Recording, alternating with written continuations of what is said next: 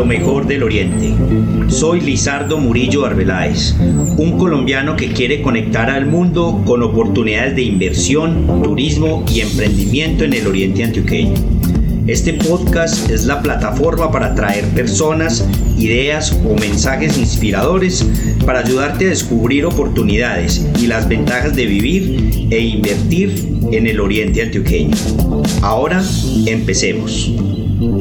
En esta oportunidad hablé con Mauricio Garzón González, rionegrero y accionista de la cervecería artesanal Licania.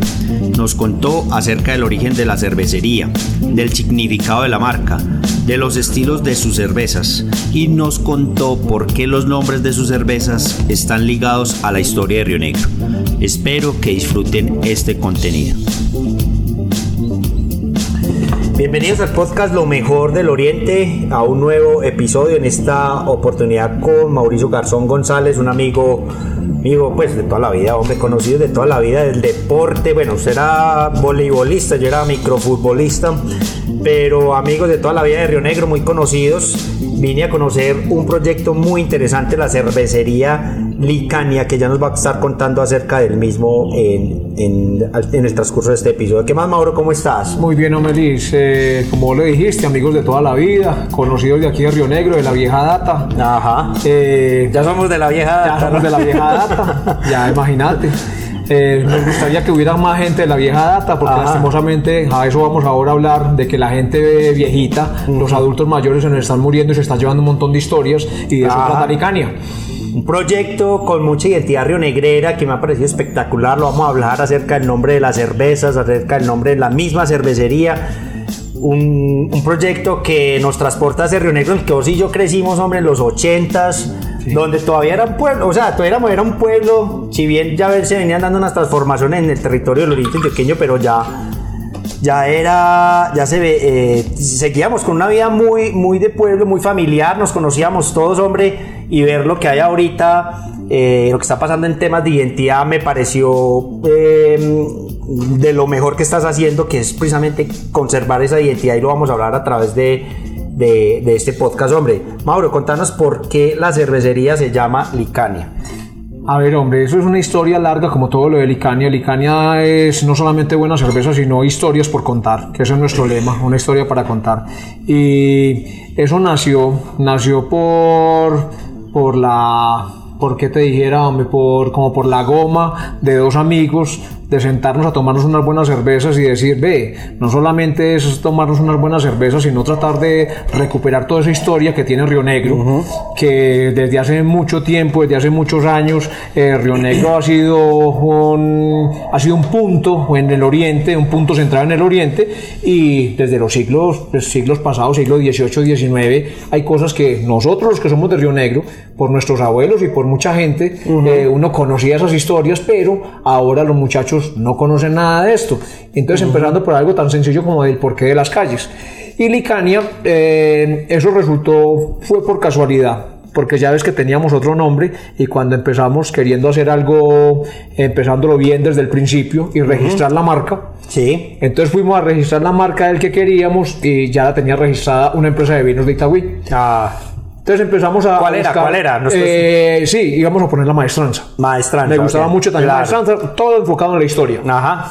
Y, Y eso para contarle a la gente, pues porque en Río Negro está la casa de la maestranza, que es una casa que está en el costado norte del parque principal y que fue la primera escuela de ingeniería militar de Colombia. Correcto. A mí también me apasionan estas cositas un poquito. eh, Bueno, bastante gente. Ya es- Sí. cuando uno está en este medio ya se Ya da cuenta a que conocer hay que mucha sí gente son. que es Ajá. apasionada de esto. Bueno, entonces sacamos una lluvia de ideas y en esa lluvia de ideas teníamos varios nombres y entre esos nombres, eh, por, por cosas de amigos, por mi esposa, por gente de Cornari, por gente que es eh, parte ambiental, entonces dijeron, ve, ¿por qué no Licania? Y empezamos a darle vueltas al asunto y había otros nombres que sonaban, pero cuando también fuimos a consultar, también tenían como que su problema para... Licania. Eh, no, los otros. Los otros, ah, Y ya cuando llegamos a Licania dijimos, si Licania está registrada, ya sí apague y vamos. No. Hicimos la consulta y güey, efectivamente a la superintendencia Ya, y, ya. y Licania pasó. Oh, qué bien. Licania, le decía lo de ambiental y todo porque Licania es una familia de árboles. Sí. Y nosotros tenemos aquí un integrante de, de la familia de la Licania salicifolia cuatro casas, que es un nombre vulgar, es el árbol raro. El árbol raro lo conocemos en Río Negro, el árbol raro. Exacto. Y el nombre vulgar es el árbol El raro. árbol raro así en, en Colombia y en general. pues, En general, en todo el mundo y en el libro- en Yo el creí que libro- era un tema rionegrero. No, no, Ya, para mira, nada. el árbol raro ya quedó como, ya queda, su nombre vulgar es el árbol raro y su nombre científico es la Licania salicifolia cuatro casas. Ok. Es un árbol muy especial porque es único en su especie, único en el mundo y dicen las crónicas que tiene más de 500 años de antigüedad.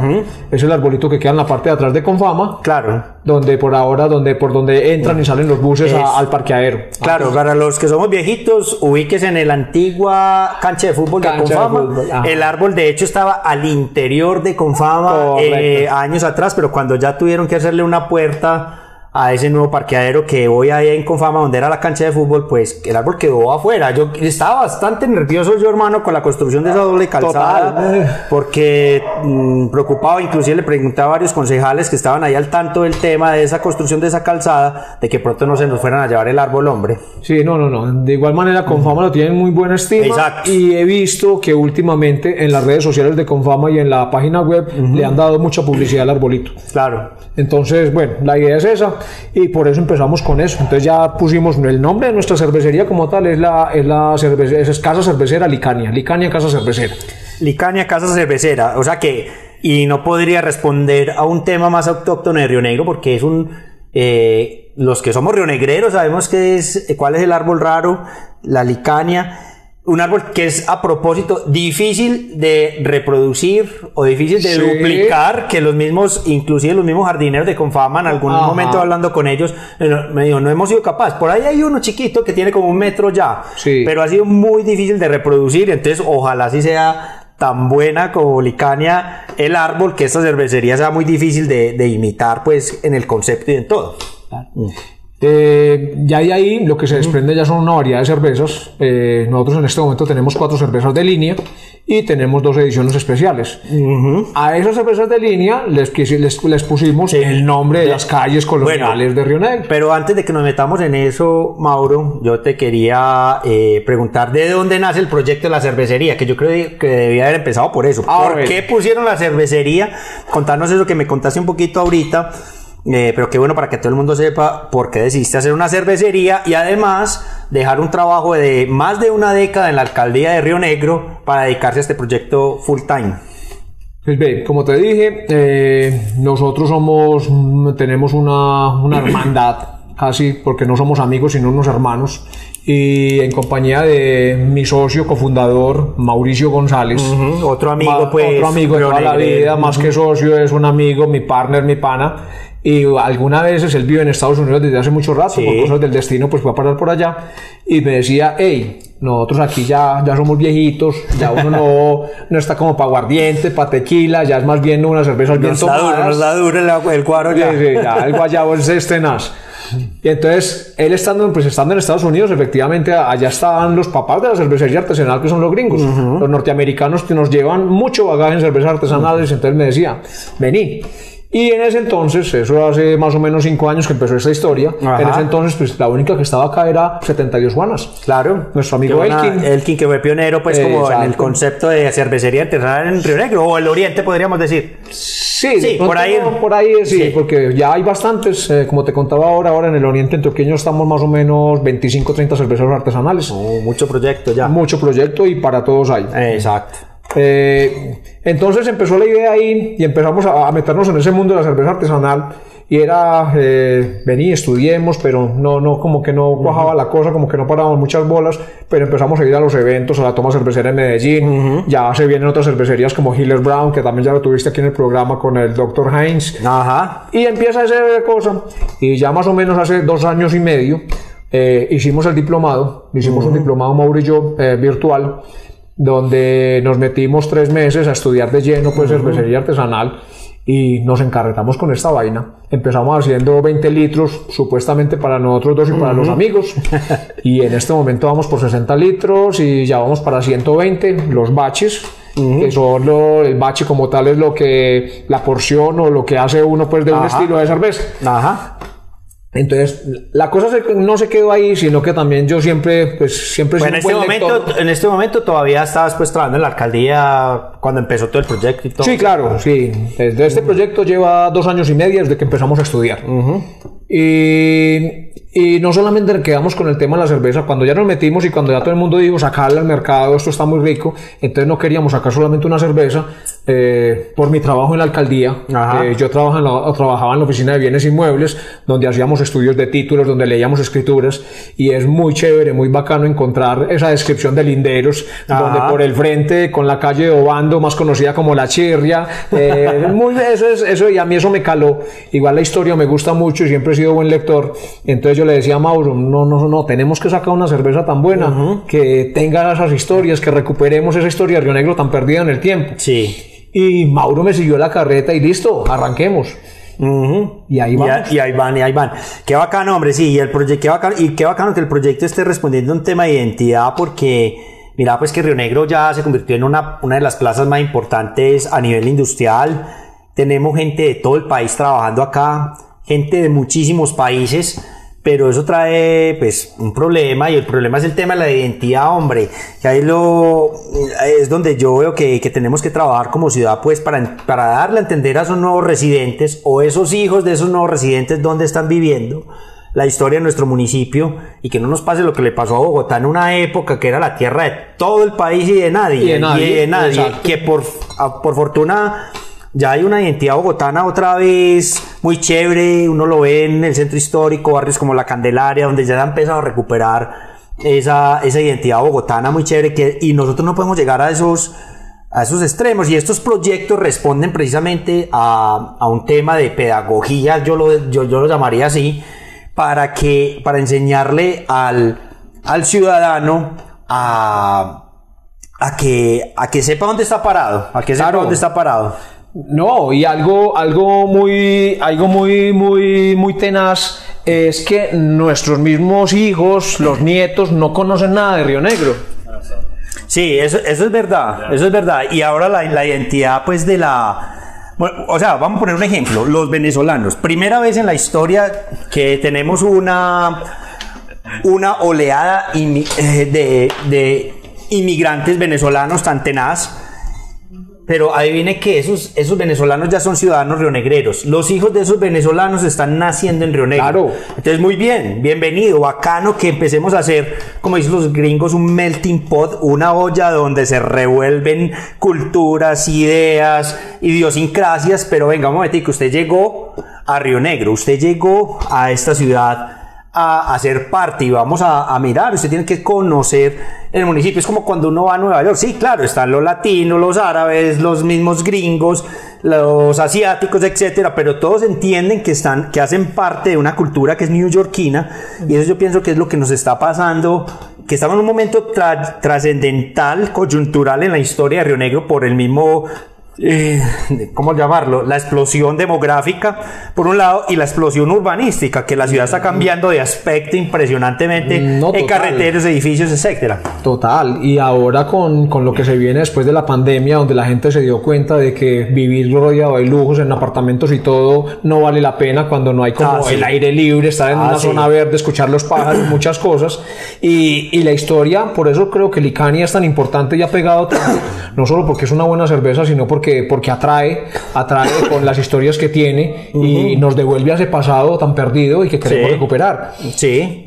Entonces, Eso tal- no, eh, no, no, un proyecto bacanísimo. Bueno, ahora sí, metámonos entonces, eh, ya que hicimos este preámbulo de identidad, de, de, de, de lo que es Río Negro a nivel histórico y esa poca transformación que tuvo Río Negro por muchos siglos hasta... Yo, yo diría, para mí uno de los puntos de inflexión fue la llegada de Coltejer al, al municipio, donde muchos de nuestros Sí. padres o padres de nuestros amigos, en mi caso, en el caso, mis padres, trabajaron, se conocieron en Coltejer y, y de ahí pues empieza una vida más industrial y el municipio y el oriente antioqueño empieza a transformarse. Pero de ahí para atrás el municipio no se había transformado, pero se empiezan a perder también esos valores de ciudad. Empezamos a, cambiarle, quitarle los nombres a las calles históricas y ponerles números. Y yo creo que el ciudadano hoy ya conoce más los números que, en, estaba hablando de Río Negro, que, los nombres de las calles. Afortunadamente, pues es, es- hay un el proyecto que se hizo el año eh, en la administración pasada de Río Negro, pues ya volvimos a recuperar las calles. Y, y yo veo que vos por ahí, como que también por tu experiencia en la misma alcaldía de Río Negro, pues tuviste la posibilidad de, bueno, de que se te prendiera ese bombillo y decir, qué bacanería coger estos nombres de estas calles, de estos sectores de Río Negro y vamos a, a metérselos al proyecto. Contanos ahora sí el concepto de tu proyecto, el nombre de las calles y contanos una a una la historia de cada uno de, de esos estilos y esas, de esos nombres de esas cervezas. Bueno, eh, para empezar, quiero hacer aclaraciones que la, la cultura cervecera, nosotros como tal no tenemos cultura cervecera. Exacto. Nosotros somos muy buenos aguardienteros y muy buenos para Tapetuceros, sí. El oriental, sí, el Y de para tragar estamos solos. Déjese, tráigame la canasta de Pilsen o de lo que sea y déjemela ahí que se vean las botellas. Pero cuando entra la cultura artesanal, que es una cerveza que es más para disfrutar, que es más para te- tener los sentidos a flor de piel, de tener, eh, eh, de oler, de mirar, de observar los colores, la espuma. Sí. Entonces ya va cambiando el concepto y ahí es donde hace más o menos, eh, pues aquí en Colombia nosotros no somos precursores y de, de las cervecerías artesanales en, en, en Sudamérica, podríamos decirlo, o en, o en toda Norteamérica, está, en toda América están primero los estadounidenses, después eh, sigue Brasil, México, Argentina, Chile y yo creo que después de Chile ya vamos los colombianos. Sí. Entonces la cultura cervecera ha empezado a crecer. ¿Desde hace cuántos años más o menos para acá? Podríamos decir que BBC podría haber sido la primera. BBC cerveza. creo que la primera aquí en Colombia ya tiene más o menos 12 años. Ajá. Entonces más o menos podemos hablar Es- que de 12 años para Pero acá, a 10 años partir para de acá. más o menos 5 años, entonces empieza a salir Apóstol, eh, Tres Cordilleras, Ajá. que son las más conocidas, y ya hay un mundo. eh, Bogotá tiene muchas cervezas artesanales, Medellín tiene muchas cervezas artesanales, y como lo decía ahora, el Oriente Antioqueño no se queda atrás. Acá en Río Negro ya hay conmigo son eh, ocho cervecerías artesanales. Ajá. Eh, un montón de estilos. Las cervezas artesanales no solamente son eh, rubias, negras y rojas. Eso es totalmente, eso es una, algo que hay que sacar, hay que volver a, a- a quitar, ese, quitar ese concepto, hay que desaprender muchos conceptos y nos metemos en este cuento. La cerveza artesanal, por los insumos que tiene, es más costosa que una cerveza comercial. Y, y eso, eso hace que un poco que la gente diga, no, eh, yo estoy acostumbrado pues a un pilsonón o una cerveza de dos Sí, mil claro. pesos para llegar a comprar ya una cerveza entre 8 y 10 mil pesos, pero hay que arriesgarnos. Entonces ahí es cuando uno dice, venga, prueben, prueben cervezas artesanales y ahí es donde nosotros entramos en este momento con seis estilos muy distintos. Ajá. Entonces estamos hablando de estilos y esos estilos tienen unos tipos de cerveza. Entonces nosotros tenemos, empezamos con eh, un estilo que es el más suave, es una Blondie Ale, es una cerveza rubia. Sí. Y el rubia es por su color, que es más, amarilla, más transparente, más bonita, más brillante. Eh, la Blondie Ale, las cervezas mías todas son eh, cervezas nor- de estilos norteamericanos, Ajá. menos la Irish Red, que es una cerveza Y eso de pronto por, un, por una influencia de Mauricio, que vive en Estados Unidos o... No, ya ves que en ese sentido no. La- nosotros queríamos que fueran unas cervezas también muy tomables. Ajá. Entonces empezamos también a mirar qué toma la gente para empezar también a meterlos en esa cultura. Sí. Entonces empecemos por la Blondie. La Blondie es una cerveza suave, refrescante, eh, con unas notas frutales. Sí. 4.5 grados de alcohol, o sea que es una cervecita Sí. muy fácil de tomar. Nosotros O decíamos sea, que podríamos decir, guardando obviamente las diferencias, con- compararla con una cerveza eh, de, fabricación masiva de colombiana, las que conocemos. eh, una, una, una- no, una costeñita no tanto, más bien es como un águila light, como una clarita, como una coronita. Mucha gente, pues, sin ser, sin ser, ser- siendo mejor que la corona, que la corona es una cerveza mexicana que nada que ver. Pero, pero entonces cuando la gente dice, porque entonces uno tiene que empezar a preguntar, cuando uno mete, empieza a, a culturizar a la gente, entonces me dice, ay, no, recomiéndemelo usted. No, Sí. yo no le puedo recomendar porque es que yo tengo mi gusto. ¿Qué le Claro, gusta a usted? claro, claro. Entonces ya empiezan las comparaciones. No, a mí me gusta el Águila Light. Entonces ya uno dice, bueno. O sea que esta eso- cerveza sería una buena cerveza para introducir a una persona que está acostumbrada a tomar la Pilsen, la Águila, la Club Colombia eh, dorada. Este sería un primer paso para introducirlo en el, en el mundo de la cerveza artesanal. Sería un... Ni siquiera la Pilsen ni la Club Colombia porque la Club Colombia son más amargas. Esto es una cerveza más suave. O sea, es inclusive más suave. O es más suave que la Pilsen y más suave que la Club Colombia. Ok. Es una cerveza más suave, más refrescante, eh, que vos podés tomar para la sed. Ujú. Y eh, por sus características, un amargor bajo. Sí. La gente cree que las cervezas artesanales todas son amargas. Sí. Y no, como te decía, eso va a depender del estilo. Y los estilos yo te- tenemos desde la convención, que es la más suave, hasta el chispero, que es la más fuerte, tanto en amargor como en alcohol. Entonces, el amargor, eh, el amargor tiene, tiene una unidad que se llama el IBU, el International Bitterness, Bitterness Unit, que es la Ajá. unidad internacional de amargor. Pero eh, es una. Nosotros somos muy. Nosotros todavía no tenemos como esa capacidad eh, de. eh, ¿Cómo le dijera?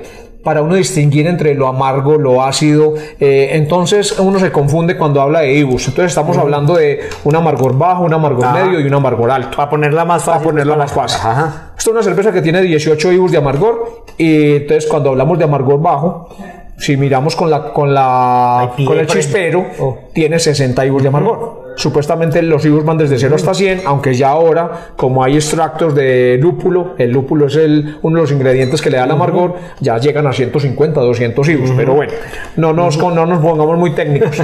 Entonces, la, la convención Ahí es donde, entra, donde entran los nombres. Es una cerveza tipo Blondie Ale, refrescante como le habíamos dicho, con notas frutales. ¿Por qué lo de notas frutales? Porque de acuerdo a las papilas gustativas de cada persona, eh, pueden decir que sabe a maracuyá, mandarina, eh, eh, me han dicho de todo, que sabe de todo, pero eso es lo bueno, que cada persona así es, La percibe de diferente la forma. percibe de diferente manera. Bueno, hablemos de ese tema de convención. Eso.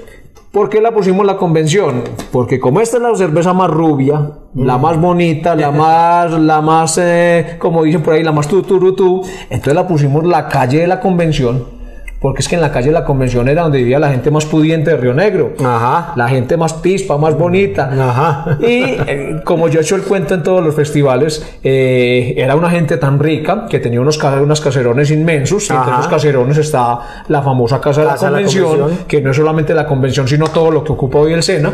Sí. Y esa fue la que, se, la que prestaron para la constitución de 1863, para la famosa convención. Exactamente, sí, eso quería hacer una, eh, ahí hacer una anotación un poquito más a fondo de sobre la casa de la convención para aquellos que nos escuchan y que no saben eh, del tema, pues en Río Negro, la casa de la convención, pues es la casa precisamente como lo decía, donde ocurrió la convención, donde se creó la convención de 1863, una de las convenciones pues más habladas en la historia de Río Negro y la historia de Colombia, muy liberal, Muy que, liberal. que dio muchos derechos pues a, a toda la ciudadanía y que se convirtió esta casa por ese hecho histórico en uno de los lugares más reconocidos de Río Negro y que es un lugar obligado de visitar pues para los que vienen a Río Negro. Un lugar muy bonito en el centro histórico, a, cero- a solamente dos cuadritas de- del parque principal. Total. Y tiene uno de los mejores archivos históricos de Colombia. Ajá. Sí, no es el, no es el primero, porque primero es pues, el, el del Archivo Nacional que está en Bogotá, pero creo que Río Negro está considerado como segundo y tercer archivo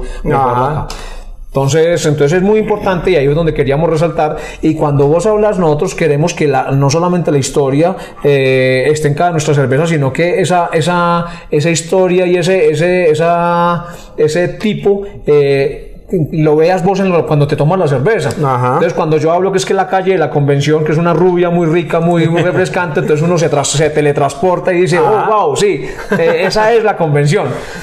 Y ahí, pasamos, vamos a, vamos a ir en, en orden De- ascendente. de- digámoslo así, de la más liviana o la más Exacto. suave a la más fuerte. De la más tomable hasta las que ya son para, para un gusto como más, más, más cervecero. Y ahí seguimos con la roja. Esta es una cerveza roja, pero es un tipo Irish Red, que es una cerveza roja irlandesa. Ok. Eh, es una cerveza también con un amargor bajo. No es, una, no es una cerveza amarga, ya que a los irlandeses no les gusta el amargor en la cerveza. Por lo tanto, solamente tiene el amargor necesario como para que uno diga, no, no es una malta, es una cerveza, se le Ajá. siente por allá el amargorcito, pero, pero muy chévere. Aquí se denotan, son la, aquí se, se, se resaltan las notas de las maltas. Entonces aquí son unas notas, esta es una cerveza que tiene unos sabores y olores como a caramelo, como a galleta, a toffee. Eh, es, eh, sin ser dulce, sin ser empalagosa, pero es una cerveza también muy tomable. Eh, como es la roja, entonces le pusimos la chirria. Entonces ahí es donde empieza, entonces la gente empieza a preguntarse, ¿cómo así? ¿Por qué si es roja es la chirria? Entonces empieza uno a, hablar de la chirria, que también es una calle muy famosa, donde muchos, yo creo que es la más famosa de todas las calles, porque alguien, no todo el mundo ha tenido que ver con la chirria. Eh, nosotros en nuestros tiempos pues íbamos a comer allá patas de gallina con arepas 70 pesos y bueno. Pero, para contarle a la gente, la calle de la chirria es la antigua, digamos, zona de tolerancia de Río Negro a una cuadra del parque, prácticamente en una de las esquinas del parque de Río Negro y donde estaba toda la vida de Bohemia históricamente, casi de siglos hasta hace poco, pues que ya, como lo hablamos ahorita, extra micrófono, pues fue desapareciendo, ya digamos, hay otro tipo de comer ahí ya, pero las cantinas típicas que nos tocó a nosotros ver en, la niñez y en la juventud, pues ya prácticamente no hay nada. Prácticamente solamente queda una cantina, pero eso era, eso uno le decía, no, cuidado, se mete por allá. Eso es caliente, eso es rojo, eso es la zona roja. pero la chirria tiene una historia muy bacana fuera de eso, porque entonces cuando uno va al siglo XVIII, siglo XVII, entonces cuando uno habla ya con los historiadores y con la gente que sabe, no precisamente es un historiador. Yo no soy historiador, eh, soy un contador de historias, me gusta pues eh, investigar y estudiar sobre historia, valga pues la aclaración, que no quiero pues a decir que lo que diga yo o lo que se diga es porque es palabra de Dios, no, para nada. Pero entonces ya empieza uno, ¿por qué la chirria? Entonces esa es la famosa calle José María Obando, y acuerdo al prócer pues eh, al, general José María Obando. Y la Chirria era, era una calle muy importante porque por ahí entraban todos los arrieros. Ajá. Y claro, los arrieros venían con todas sus mercancías y llegaban hacia la plaza de mercado y efectivamente las plazas de mercado antes eran los parques principales, entonces claro, ahí estaba el parque. Como, como entraban con todas sus mercancías y todo, entonces había que atenderlos, entonces por eso estaban las cantinas, estaban los restaurantes de las matronas allá con su mazamorra, con sus cosas, con sus cosas, los herreros pendientes de los caballos y de las mulas, y efectivamente, como decíamos ahora, pues eh, eso era un solo bullicio, una sola bulla de toda esa algarabía, yo me imagino, me teletransporto a ese pasado, donde las guitarras, donde el martilleo de, los, de, de las herraduras y todo eso debe ser una algarabía tenaz. Pero en la noche esa algarabía cambiaba por un sonido muy particular, que era el chirriar de las camas cuando eran atendidos por otras damiselas. Ajá. Esas damiselas, dicen también los cuentos y todo, eran muchachas que se venían detrás de la fortuna de los arrieros o se las traían de los pueblos, se las parrandeaban, por no decir otra cosa, y ya por, por las dejaban aquí o la muchacha no se iban, porque claro, se veían voladas de la casa, los papás no recibían y resultaban aquí haciendo el, el, oficio más antiguo del mundo. Ajá, excelente, sí, yo, yo, yo recuerdo pues mucho la yo creo que nos tocó ver todavía mucho. Claro. Esos rezagos ya históricos yo me imagino así, también me teletransporto así como vos decís, a, a unos años de ese, me imagino el boom económico de, de, los años 1800, de Río Negro, principios de 1800, en plena eh, tema de, de guerras de independencia, eh, donde había tanto, donde Río Negro era tan importante a nivel de Antioquia y a nivel nacional, pues también. Sí. Me imagino el bullizo también así como vos, que lo alcanzamos a ver. Es que eso lo, nosotros alcanzamos eh, a ver esos rezagos en los 80 en los años 80 de, de lo que viene, venía pasando hace 200 años ahí, que ya obviamente se transformó. Entonces, claro, volvemos a un tema de identidad, pues, de, la pelea de los borrachos, la, de estas mujeres haciendo sus escándalos, pues, eso, es, eso, nosotros como decir, bueno, nos tocaban los rezagos en el 85 todavía se veía. Todavía se veía. Esta es una cerveza que tiene 5.2 grados de alcohol, como te dije, también un amargor eh, bajo, o sea que es muy fácil de tomar. Eh, es una cerveza no tan refrescante como la Blondie, más una cerveza más un poquito más espesa, con más cuerpo pero de igual manera pues muy recomendada. Eh, yo empiezo en este orden porque la, idea es que la, la, gente con la cervecería artesanal pruebe cervezas, que no se case con una sola. Y no precisamente todas tienen que ser de Icani, hay muchas cervecerías como lo dije ahora, entonces uno tiene que probar de todas y ya sacará su gusto, su predilecta, porque uno empieza a decir, ay no, a mí me gustan ya las rojas o me gustan las, las, blondies. Eso es lo bonito, bonito del tema de la cerveza artesanal, que pues hay opciones para todo y hay casas cerveceras para todo y, y qué bueno tanta variedad. Es como, como, el tema de cualquier cosa, las hamburguesas, por ejemplo, por poner, por decir algo, ah, a mí me gusta la hamburguesa de allí, de allí, pero, ah, de vez en cuando probemos la de aquí. No tiene nada, o sea, y uno obviamente tiene sus preferidas. Y esta, esta cultura cervecera se viene dando, como le dije ahora, como nos pasó con la cultura del vino. Entonces nosotros antes nada más tomábamos el, el vino de consagrar, el vino de las monjitas, el vino que le, le daban a uno la- las tías con las galletas, ¿cómo que llaman esas galletas cuadradas? Eh, ¿qué? ¿Sultanas? Las sultanas. ya después empiezan a entrar los vinos chilenos, los vinos argentinos y empieza a darse cuenta uno que uno no sabe nada de vinos. Entonces Ajá. eso mismo pasa con la cerveza. Entonces Mm, empieza a entrar un montón de cerveza y uno dice, wow, no sabemos nada de cervezas. Ya seguimos con el otro estilo, que es una brown americana. Es una cerveza negra, pero como su nombre lo dice en inglés, no es tan negra, sino cafecita. Eh, la- a las negras les tenemos mucho, mucho respeto. ¿Por qué? Porque, porque por la cultura que tenemos creemos, o lo único que hemos tomado puede ser una negra, una Guinness, que son cervezas muy amargas, que son cervezas muy fuertes, en Fuertes. alcohol. Entonces uno dice, vete, esta cerveza negra, no, a mí no me gusta. Pero entonces yo le digo, no, venga, es que son distintos estilos. Entonces una Guinness es una cerveza, es una Stout, y las Stout son cervezas por ende muy alcohólicas y muy fuertes. Sí. De ahí siguen las Porter, siguen las Bock, que son las cervezas negras alemanas, y esta Brown americana es una cerveza de amargor medio, o sea que ni siquiera es un amargor alto. Es una cerveza con un grado de alcohol, 5.8 grados de alcohol, es bajita para las cervezas de 8 o 9 Sí, grados. claro. Y es una cerveza muy bacana porque tiene esas notas a café y a chocolate Eso. que le, que le confieren la tostión de las maltas. Es una cerveza muy tomable. Vamos al nombre. ¿Por qué Carangal? Ajá. Entonces, claro, ahí empieza uno. Tenemos desde la más rubia, donde vivían los más pupis, hasta la negrita, donde vivía la gente más pobre, más humilde de Río Negro. Ajá. La gente que desempeñaba los oficios más malucos, que eran los cuidadores de marranos y los carboneros. Y también tengo entendido, bueno, Carangal para la gente es, es una calle, es un sector de Río Negro en el centro histórico, eh, que como lo decía Mauricio, pues vivían personas muy humildes. Y también tengo entendido que había un oficio allá muy interesante que eran los que hacían tabacos. También. Tabacos. Sí, también, también ahí también estaba la gente de los tabacos, pero también se le da mucha relevancia a los carboneros, Ajá. porque los carboneros eran los que repartían carbón por toda la ciudad porque no había electricidad. Sí. Entonces también bebían todos negritos, todos Ah, ya. Ok. Y por, por su condición de pobreza y por los oficios que desempeñaban, entonces vivían llenos de carangas. Ajá. Y las carangas en ese entonces eran los chinches, piojos y pulgas. Ajá. Y ahí supuestamente también me han dicho que viene lo de caranga resucitada. que No es un pobre con plata, sí. Ah, no me acuerdo quién, quién me dijo que lo de caranga resucitada viene ahí, que es un pobre con plata. Qué bueno. Eh, Sí, ahí yo, me, ahí yo recuerdo también una de estas familias, eh, yo creo que son González, de apellido González, que, que vivían ahí en la parte de atrás de Jesús Nazareno, donde hay un lote vacío en este momento. En toda la esquina. En toda la Sí. esquina, ahí, ahí también era un lugar donde los arrieros dejaban las mulas. Ahí también, y ahí bajaban por una, la callecita esta, la, de la 48A, eh, que no recuerdo el nombre de la calle, pero que ya quedaba prácticamente a unas dos cuadras del, de, De la Chirria. de la Chirria, Es que exacto. Todas estas calles eh, son el centro histórico que era lo que, lo que era Río Negro. Ajá. Eso era, eso era Río Negro, cuatro o cinco calles y todas iban unidas por la calle Real, Ajá. que la era 47. La 47, efectivamente. Claro, esperamos pues que, que la intervenga muy pronto porque en este momento es una vergüenza de la ciudad, pues yo sí tengo que hacer un paréntesis acá.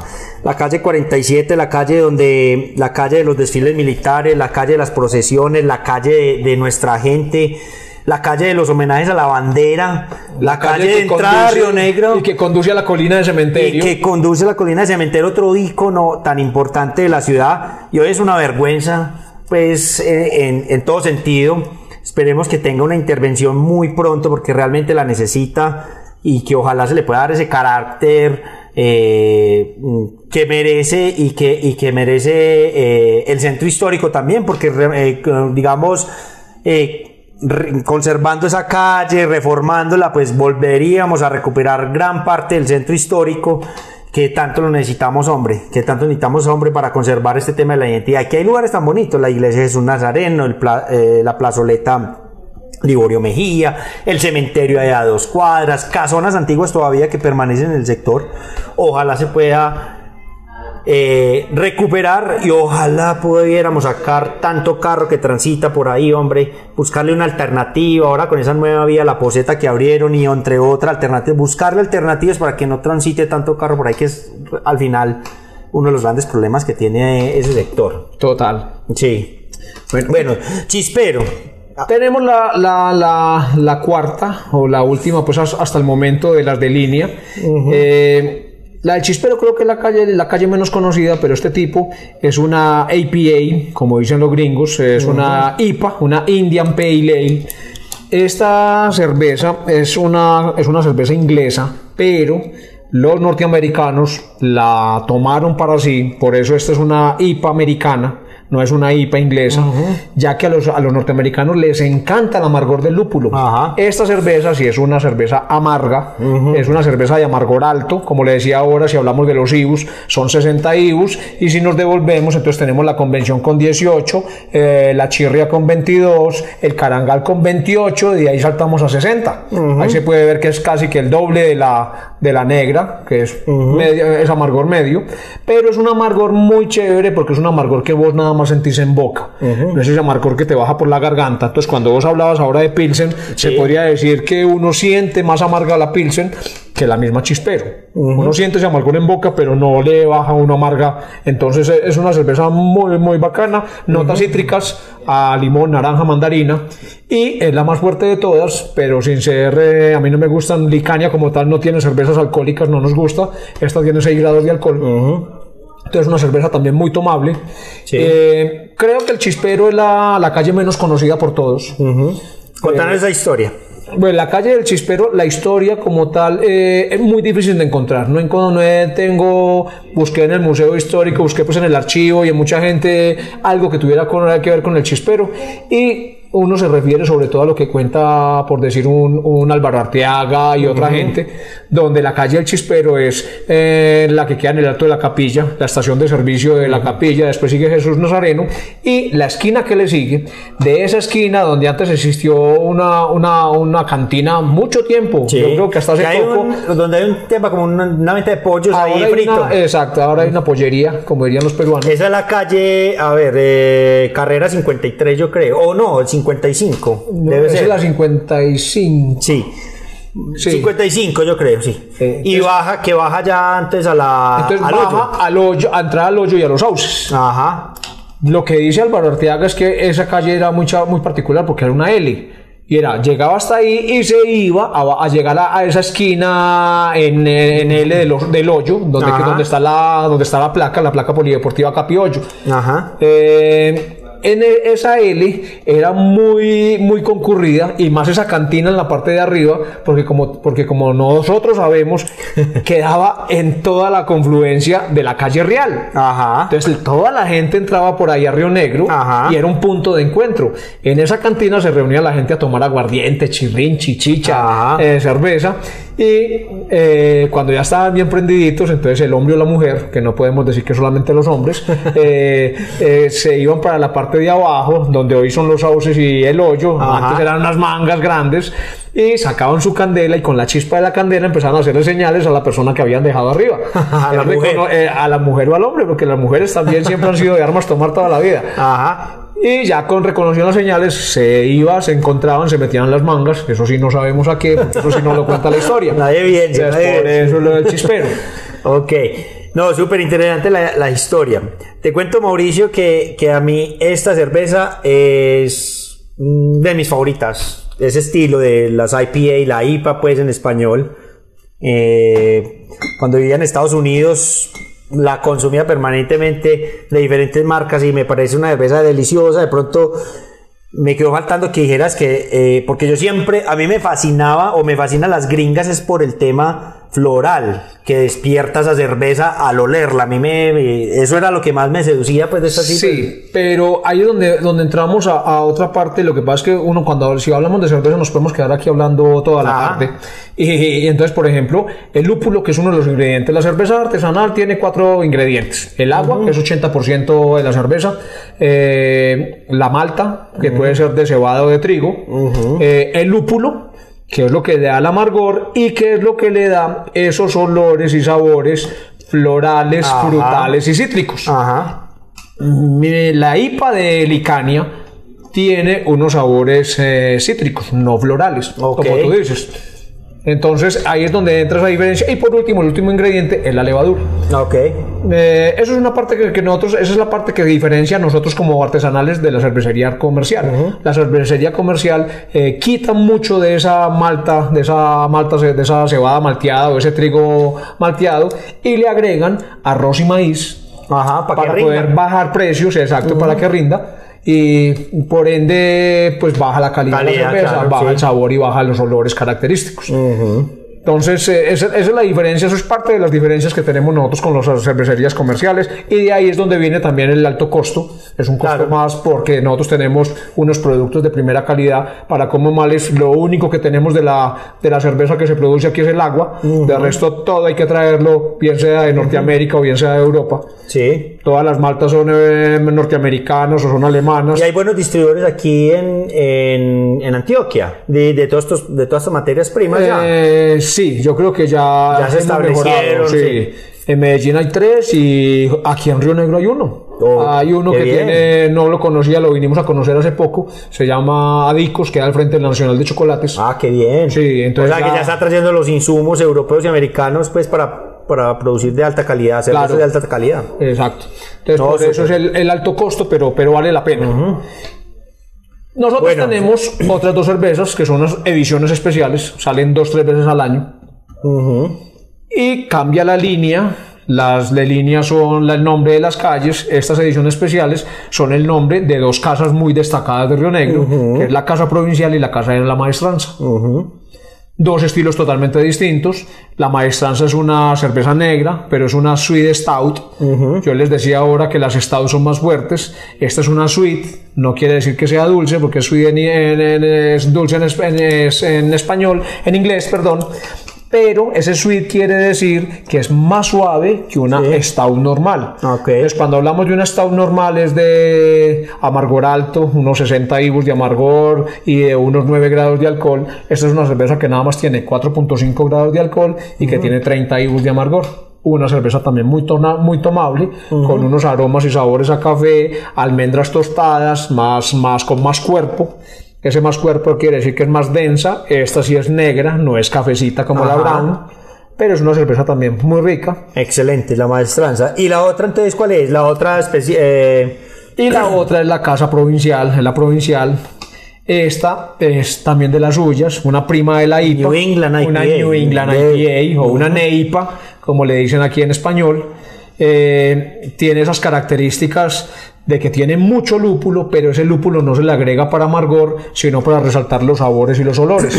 Esta cerveza, por los lúpulos que nosotros le agregamos, sabe y huele a puro maracuyá, sin Oh. tenerlo, solamente por los lúpulos Oh, qué interesante. Tiene 7 grados de alcohol. Ya es, una cerveza, fuertecita. es la más fuertecita, pero es una cerveza muy engañadora porque como es tan suavecita, como parece un juguito de maracuyá, entonces toda la gente se la toma Se la y toma, "Tan rico, juguito, juguito", y después de tres ya está uno "Uh, happy. Pero bueno, muy bacano. Entonces son seis estilos Bueno, totalmente distintos. excelente. Entonces, convención, chirria, carangal, chispero, maestranza y provincial. Excelente honor a Río Negro, excelente honor a nuestra identidad. Eh, qué buen proyecto, hombre, Mauro. Ahora, no hemos hablado una cosa, del tema del maridaje. Eh, contanos un poquito qué iría bien con cada uno de estos estilos de cerveza, así brevemente. Ve, el maridaje es algo complicado porque porque como dirían como diríamos nosotros los paisas eh, nosotros maridamos un- una champaña con arepa. Eh, pero si algo muy conveniente es que eh, a uno le marida lo que mejor pues lo que mejor le sabe. No tiene que no tiene que apegarse a uno como con los vinos que es que el vino rojo es con una carne roja. Ajá. pero sí hay hay distintas cosas para maridar. Hay unos ciertos cánones. Las brown son las maridadoras, eh, son las que más maridan con cualquier cosa, es el maridaje universal. Eso sí, todas las negras maridan muy bien por su amargor con los dulces, con los postres. Nosotros hicimos un, un maridaje muy bacano en, en el Carmen, un evento que hicimos con viernes, y eh, maridamos con cosas autóctonas de acá de- del oriente, de Colombia. Contanos de eso. Ese maridaje que hicimos con la Brown fue con gelatina blanca de pata. Espectacular. Entonces Qué vos chévere. coges esa gelatina blanca con ese sabor que tiene, con ese dulzor y lo pasas con esa brown y rico, riquísimo Ajá. ese maridaje. Las IPAs, hubo una IPA que maridamos, no esta, sino otra de otra, de otra cervecería, pero la, la, la maduramos con, la maridamos con las butifarras. Ah, Ok. ¿Por qué? Porque las IPAs, por su amargor, maridan muy bien con cosas picantes, Ah, ok. comida mexicana, entonces con las butifarras que es lo Mm. más picante y espectacular. Unas rojas, las rojas o las rojas o las ámbar, si maridan más bien como con carne. Ajá. eh, eso depende de lo que vos quieras. Hay distintos maridajes. Ya cuando hablas, ah, que vamos a maridar con pizza. Entonces Sí. también la pizza, las de salami, pepperoni, entonces con las rojas, Ajá. las que son picantes y que tienen esos sabores a pimienta y todo, entonces con una IPA, la blondie, que es la cerveza refrescante, entonces con, con, con carnes blancas, con Sí, pollo, con con, pollito, pescado. pescadito. Entonces, todo eso, como te digo, es muy variable. Es muy variable. Y lo que decías vos al principio de esta pregunta, de la respuesta a esta pregunta, es que básicamente eso depende también de los gustos de cada Depende de persona. los gustos de Sí, cada hay mucha gente que combina diferen- de diferentes sí. formas. No- no se Mauro, puede- distribución, que para mí en esta industria de las bebidas en general me parece que es uno de los retos más, más importantes. ¿Cómo haces para el tema de la, de la distribución y a dónde estás llegando? Eh, La, la distribución es una cosa, es algo muy chévere porque, porque eso se va todo concatenando. Imagínate que a mí los, lo- los bares o los restaurantes o los cafés que me han buscado para distribuir, para poder eh, llevarles y consumir eh, licania, son bares que tienen esa identidad y esos cafés que tienen esa identidad también de volver a lo nuestro, eh, de, de cosas autóctonas, de cosas de la región. Entonces nosotros en distribución ya vamos, tenemos varios sitios aquí en Río Negro, estamos también en La Ceja, estamos en Marinilla, El Carmen y en el Santuario. Aquí en Río Negro es más o menos en 20 sitios, en San Antonio estamos en Aibú, Aibú es, de, es un cafecito también con una identidad, con otra historia. Entonces vos vas a Aibú aquí en San Antonio y, y empiezan también ellos a contar esa historia de qué es Aibú. Y entonces ya entran y, ah, ¿quieres cerveza artesanal? Entonces también, También. tenés un montón de cervezas artesanales, porque estamos también las cervezas artesanales de Río Negro, está 72 Juanas, está Alma Brava, que es cerveza artesanal del Porvenir, Sí. y estoy yo, y cada una con su historia. Eso es un complemento muy bacano. Qué chévere. En el Porvenir estamos en folclore, que folclore también es algo que quiere resaltar y quiere las Sí. costumbres en cuanto a, a los alimentos de acá de la tierra, las empanadas y un montón de cosas. Entonces ve que es un complemento muy chévere. Eh, nos pueden seguir en, la- en nuestras redes sociales, en Licania Casa Cervecera, en Instagram y en Facebook. Ok, ahorita y ahí van a encontrar, van a encontrar eh, quiénes son nuestros distribuidores. Eh, más o menos estamos ya por ahí en 40 sitios. Qué bien. Eh, es un avance.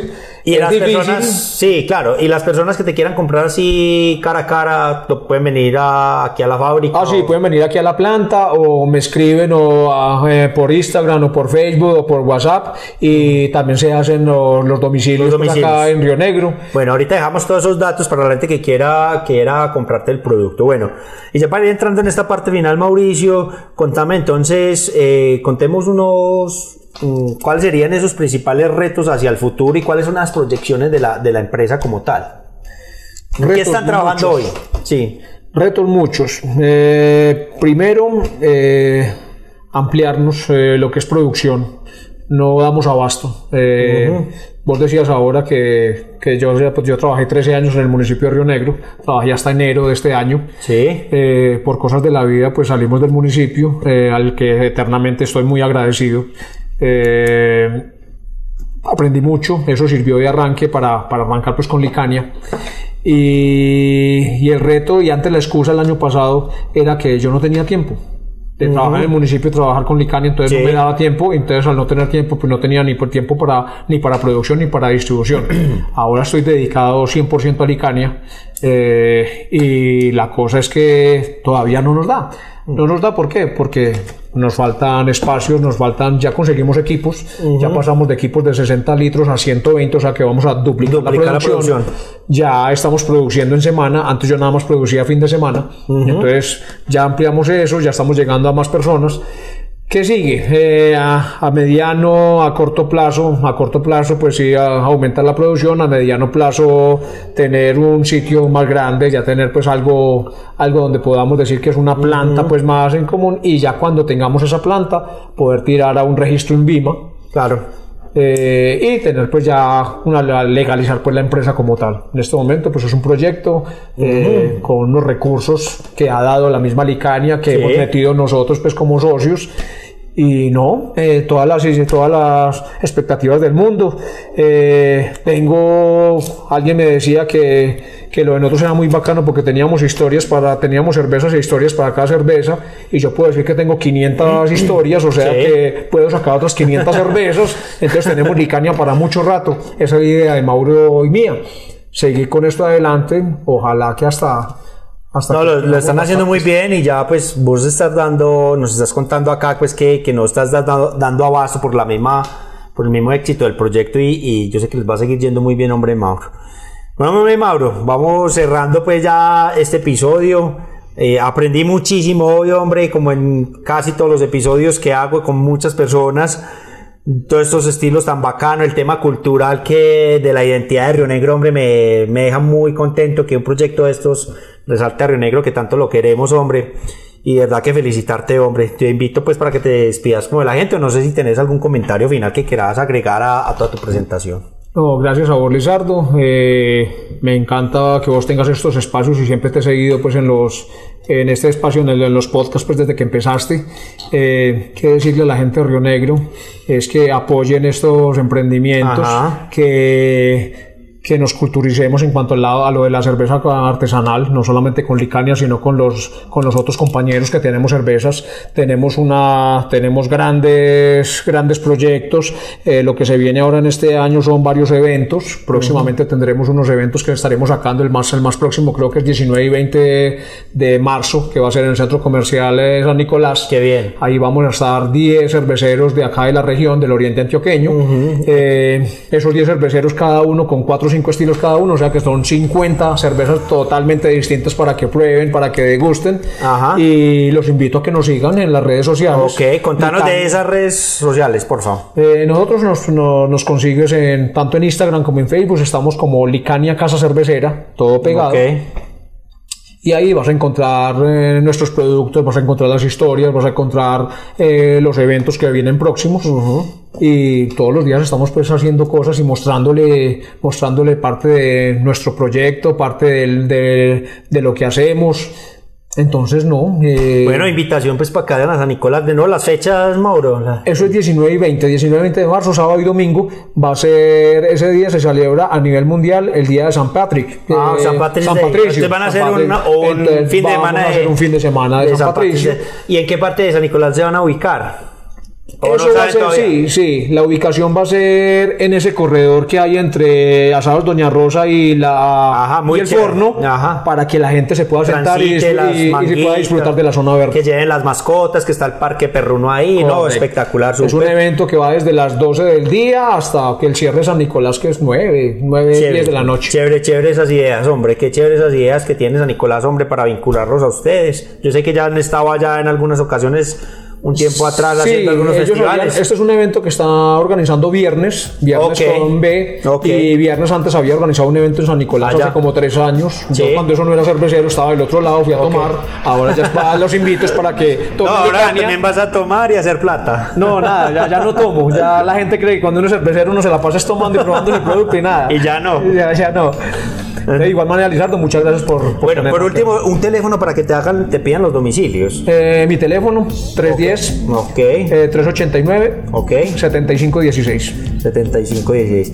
Listo, Mauro. Y muchas gracias a todos los que nos escucharon en este nuevo episodio. Espero que les haya gustado mucho el invitado y el proyecto que trajimos hoy a lo mejor del Oriente. Y hasta la próxima. Listo. Vamos a tomarnos otra para. Tomarnos otra para bajar este podcast. chao, chao. chao.